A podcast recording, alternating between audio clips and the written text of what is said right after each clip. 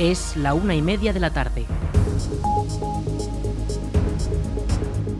Buenas tardes, jueves 20 de abril comenzamos el espacio para la información local en la Almunia Radio, en el 107.4 de la FM. Les habla Rich Gómez, arranca una nueva edición de la Almunia Noticias.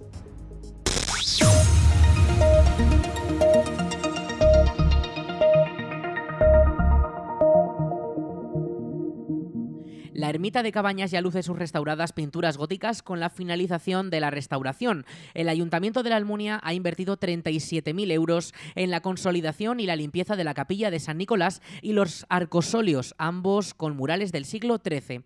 Escuchamos a Juan José Moreno, teniente alcalde de la Almunia. Bueno, la primera, la primera actuación que se realizó fue en los arcosolios. Los arcosolios son esas eh, zonas eh, apuntadas que están como cinco arcos, son cuatro arcos justamente debajo de la, de la alfargia, al lado de la pila románica, y uno que está un poco más desplazado al lado de la capilla de San Nicolás de Bari, donde se pintan escenas fúnebres o, escenas eh, también de bueno de la ascensión a los cielos de como de un renacimiento de, de una niña sujetado por dos mujeres con una pequeña túnica eh, o de un guerrero, que, pues bueno, eh, como digo, son eh, zonas de enterramientos que los señores del momento, digamos, dotaban de una cantidad mm, que tenían a un pintor, le, se ponían a pintar los motivos que ellos querían y eran zonas de enterramiento para cuando ellos fallecían. Las pinturas de la ermita de Cabañas han recuperado sus vivos colores. El monumento más valioso de la Almunia ya muestra el aspecto más cercano a su esplendor original con el fin de la última fase de la restauración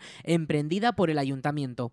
Ahora se pueden apreciar las pinturas que los artistas de la época dejaron en las paredes en honor a los santos que en la ermita se han venerado durante todo el tiempo. En la zona de la capilla San Nicolás de Bari era un santo que tenía mucha devoción y contaban historias y ahí se reflejaban. Y por ejemplo hay una leyenda y se ve, se distingue que hay una torre y en el cual hay una leyenda que había tres eh, soldados encarcelados y solamente por invocar a, San Nicolás eh, de Bari pues los soltó, los liberó, pies que había. Y luego hay una más tétrica, más mm, eh, que habla de un cuadro ahora que está totalmente de plasmado en la pared, que está totalmente restaurado, que aparecen miembros, miembros de niños, miembros de niños seccionados y cuenta la, la, historia también que había un señor que tenía una fonda, cuando no tenía comida ya para dar a sus, a sus huéspedes, eh, cogió a tres niños, los descuartizó y los iba, eh, los tenía en una, en una orza metidos y cuando iba los iba cocinando.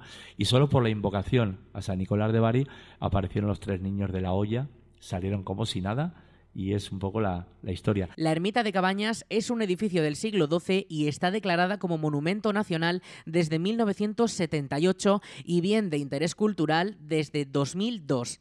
De ella destacan los elementos interiores como la pila bautismal románica o los tres estilos artísticos que pueden verse y cuya restauración ya se incluyó en las anteriores fases. Nos queda esa parte de la bóveda para volver a lucirla sería lo ideal y aconsejado también por los técnicos que se debería eh, lucir esa parte de la bóveda, con lo cual ahí el interior quedaría quedaría totalmente acabado, pero ahora hay un plus más que tenemos que hacer. Tendrá que hacer eh, se tendrá que hacer a partir de, este próximo año o cuando se pueda, que sería una pequeña museización para contar la vida de la historia y un videomapping para contar con imágenes, con sonido, para darle para realzar más la historia de la ermita de Cabañas y que se pueda sea un audiovisual eh, que se pueda ver para las visitas eh, que pueden verlo y puedan entender y no haría falta que aparte que pueda tener un guía, puede explicarte, pero con eso es un contenido muy, muy potente en estos días. Ahora el ayuntamiento prepara una jornada de puertas abiertas para que los vecinos puedan ver cómo ha quedado por dentro una de las joyas del patrimonio almuniense. Además, el consistorio ya planea nuevas intervenciones, tanto dentro como en el exterior, ya que según Moreno, la zona puede dar todavía muchas sorpresas.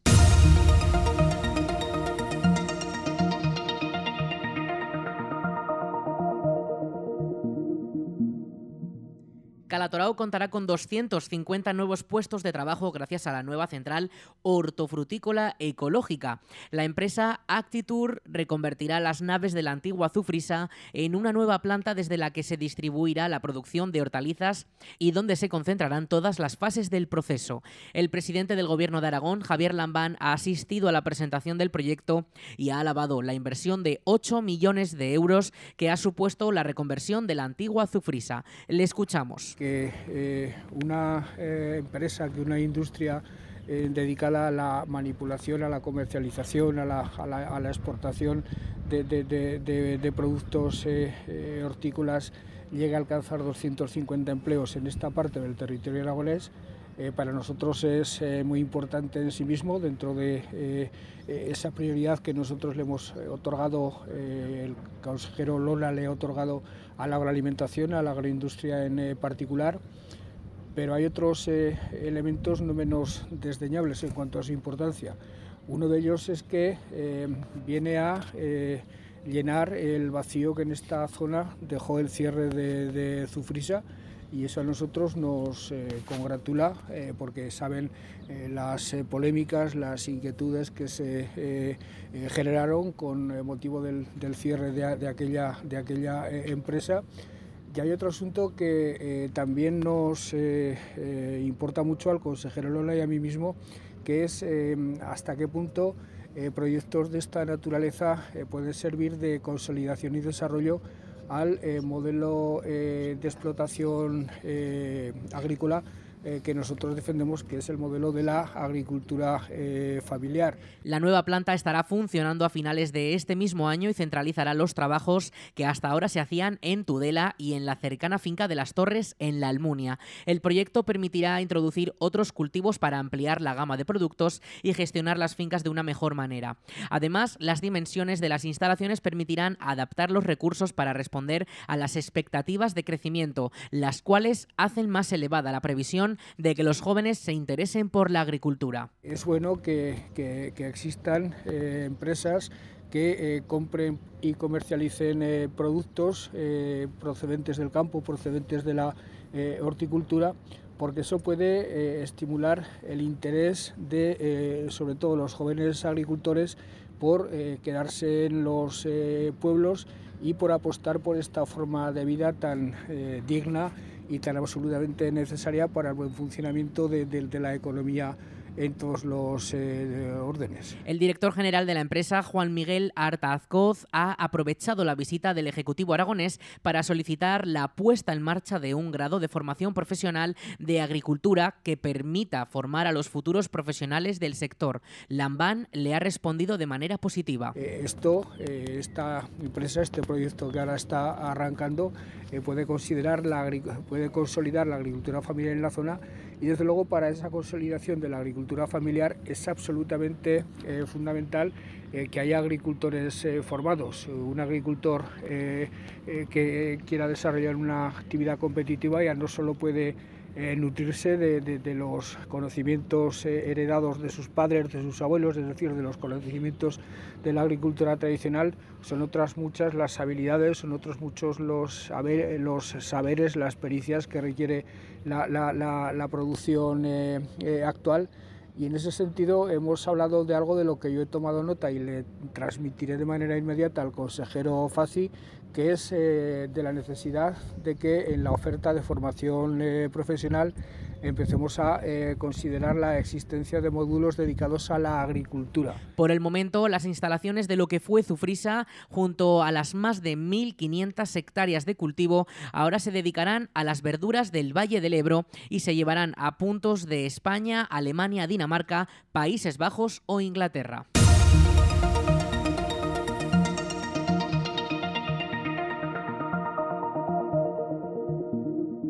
La Diputación de Zaragoza ha mostrado su apoyo a la inminente apertura de la variante de Mularroya. El Pleno de la institución ha aprobado por unanimidad una moción para instar a la Conferencia Hidrográfica del Ebro y a la demarcación de carreteras del Estado en Aragón a que se abra el nuevo tramo de la Nacional 2 que se construyó por las obras del embalse.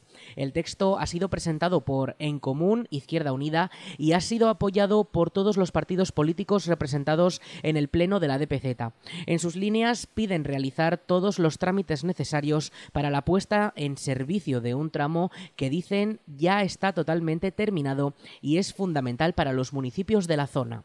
El pasado 30 de marzo los alcaldes de La Almunia, Morata de Jalón, Chodes, El Frasno, Codos, Arándiga, Nigüella y Santa Cruz de Grío ya mantuvieron una reunión para formalizar una petición conjunta y solicitar de igual manera la apertura inmediata de este tramo. Así lo explica Luis Velilla, alcalde de Morata de Jalón. Simplemente que si Confederación no había cedido todavía a demarcación la carretera o no la había cedido. Yo, personalmente, a estas alturas, no puedo decir ni puedo explicar cuál es la realidad, porque a pesar de que con fecha 16 de enero del 23 la presidenta de la Confederación dijéramos que hizo la recepción para la variante para demarcación de carreteras, yo esta mañana no he sido capaz de aclararme en ese, en ese término, ¿no? Con lo cual, no puedo decir qué es, cuál es lo que está pasando realmente. No me atrevo a decir nada, porque no lo entiendo. Pues afecta muchísimo porque era, eh, dijéramos que era eh, la carretera necesaria y que usábamos para dirigirnos hacia la Almunia.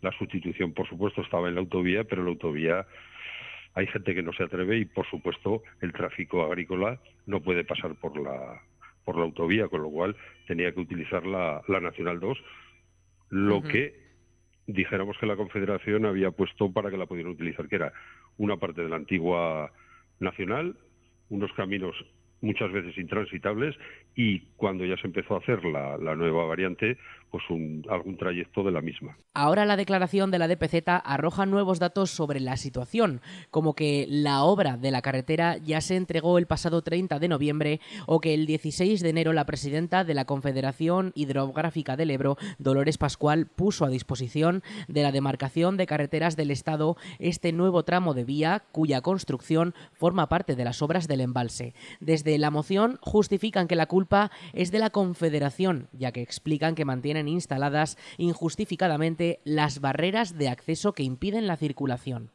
El nuevo tramo de la carretera nacional 2A sustituye al antiguo, cuyo trazado atraviesa lo que hoy en día está inundado por la poca agua que almacena el embalse y la propia presa ya finalizada. Esta situación lleva alargándose desde 2009, cuando ya se cerró el tráfico y se dejó como únicas alternativas la autovía o los caminos rurales para los vehículos que no pueden acceder a esta primera opción.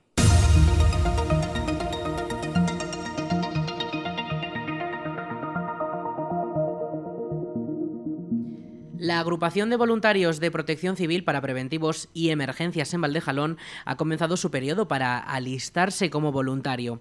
Desde protección civil se realizan labores como atender las emergencias, ayudar a las autoridades en la organización de eventos también o incluso formarse para prevenir riesgos y estar preparado en cuanto a seguridad. Desde la agrupación de Valdejalón buscan nuevas incorporaciones para poder aumentar los recursos humanos y llegar a todos los eventos y emergencias donde puedan ser necesarios en toda la comarca. Más información sobre cómo hacerse voluntario de protección civil en el correo voluntarios.valdejalón.aragón.es y en el perfil de Facebook Protección Civil Valdejalón. La película El Hotel de los Líos se proyectará este domingo a las 5 de la tarde en el Salón Blanco. La Concejalía de Cultura y Participación Ciudadana ha programado esta comedia española de 2023. Se trata de la secuela de García y García, la comedia de 2021 y en la que ahora los García se encargarán de un hotel desastroso que han comprado por error. Los personajes de José Mota y Pepe Villuela estarán ayudados por un grupo de niños superdotados que se alojan allí para asistir a la final nacional de talentos. Habéis sido elegidos para participar en el certamen nacional de talentos de Perales de Padillo. Y usted, profesora Martina, se encargará de llevar a los niños al certamen y al Olimpo de los listos. He encontrado un hotel que es una ganga, el Hotel Imperial. ¿Qué me dices? Porque no se parece en nada a la foto. Unos retoquillos, un trapo para limpiar el polvo y lo tenemos. Este es un hotel serio. ¿Son ustedes los dueños del hotel? ¡Ay, que me mato! Encima que te dejo los mejores trabajos. Acabo de recibir la reserva de un grupo de alta capacidad intelectual. Son los clientes que merece este hotel. Los superdotados. Chicos, recibamos a los sabios. Aquí lo tienen ustedes. Niños. ¡Ay, que me pilláis a mí! Me estoy empezando a asustar. Se está inventando ahora las normas. ¿Pero qué dices, niño? A mí este hotel me da mucho yuyu. El hotel está encantado. ¿Pero qué es esto? Espíritus. Los mayores no sabéis defenderos solos. ¿Qué estáis tramando? No vamos a ponérselo fácil. La película cuenta con una calificación para todos los públicos y las entradas ya pueden adquirirse en aragontickets.com. Y como siempre, un rato antes de que comience, en taquilla. ¡Los críos! ¡Elemental! ¿Dónde le han dado? ¡Dame esto! El Hotel de los Líos. ¡Sorpresa! Hola. 24 de marzo solo en cines. Pero vale, ya, hombre, no se haga zapastas. Que no, no, que no puede ser, que eso no recoge la RAE.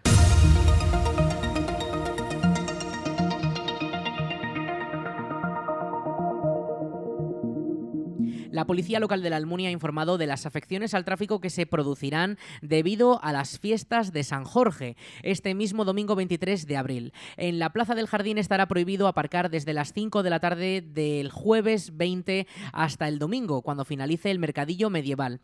En la avenida La Vega Castillo el tráfico quedará totalmente cortado desde las 8 de la mañana del domingo hasta la mañana del día siguiente. Tampoco podrán estacionar los vehículos. Esto afectará al tramo entre la Avenida de Madrid y la carrera Tenerías. También la Plaza de la Paz se verá afectada el mismo domingo desde las 8 de la mañana hasta en las 9 de la mañana del día siguiente, de ese lunes 24. Eh, estará cortado el tráfico totalmente y los vehículos serán desviados por la calle Huesca. También estará prohibido el estacionamiento en toda la plaza.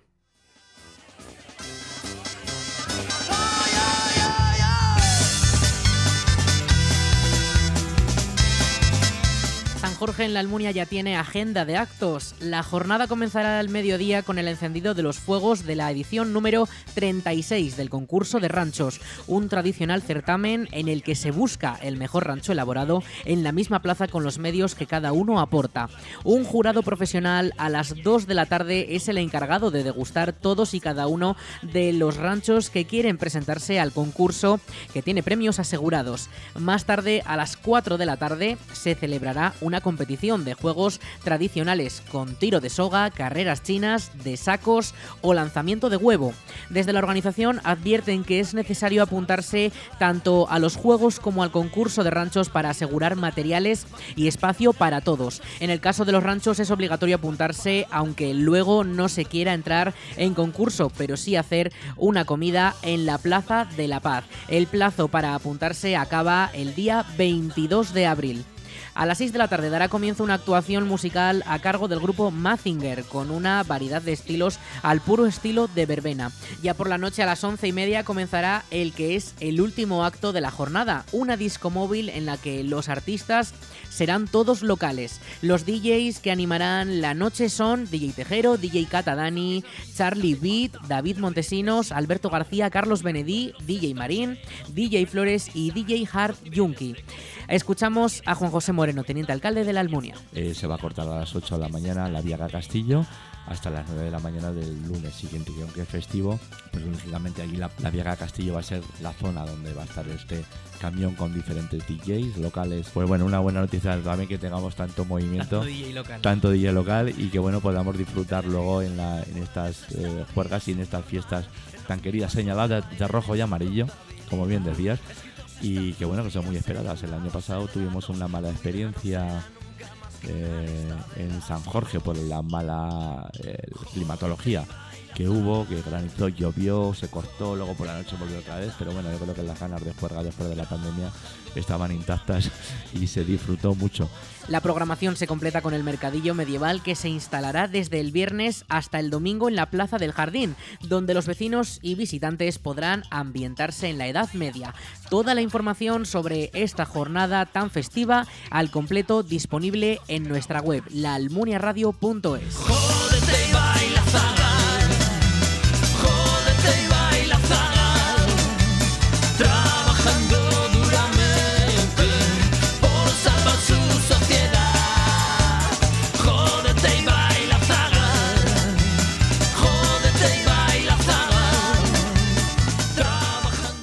Con la previsión del tiempo.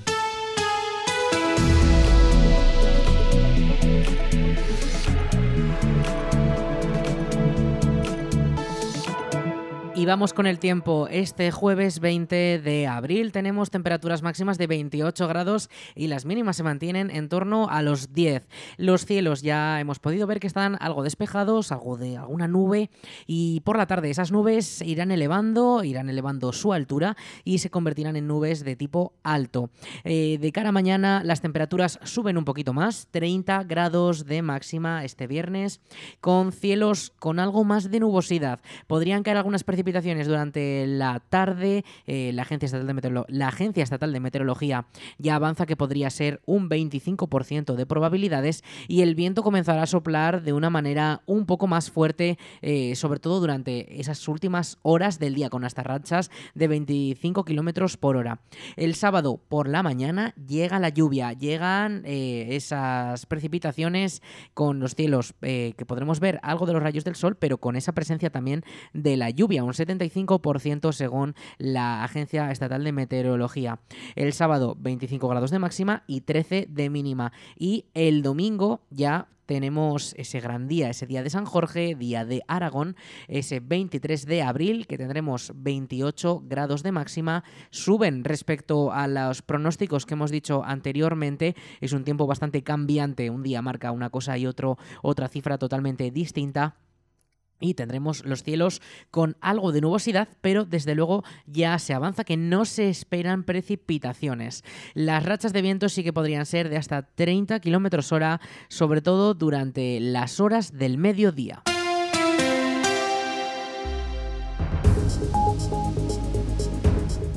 Hasta aquí la información local en la Almunia Radio. En unos minutos a las 2 toman el relevo nuestros compañeros de Aragón Radio Noticias. Más información en laalmuniaradio.es.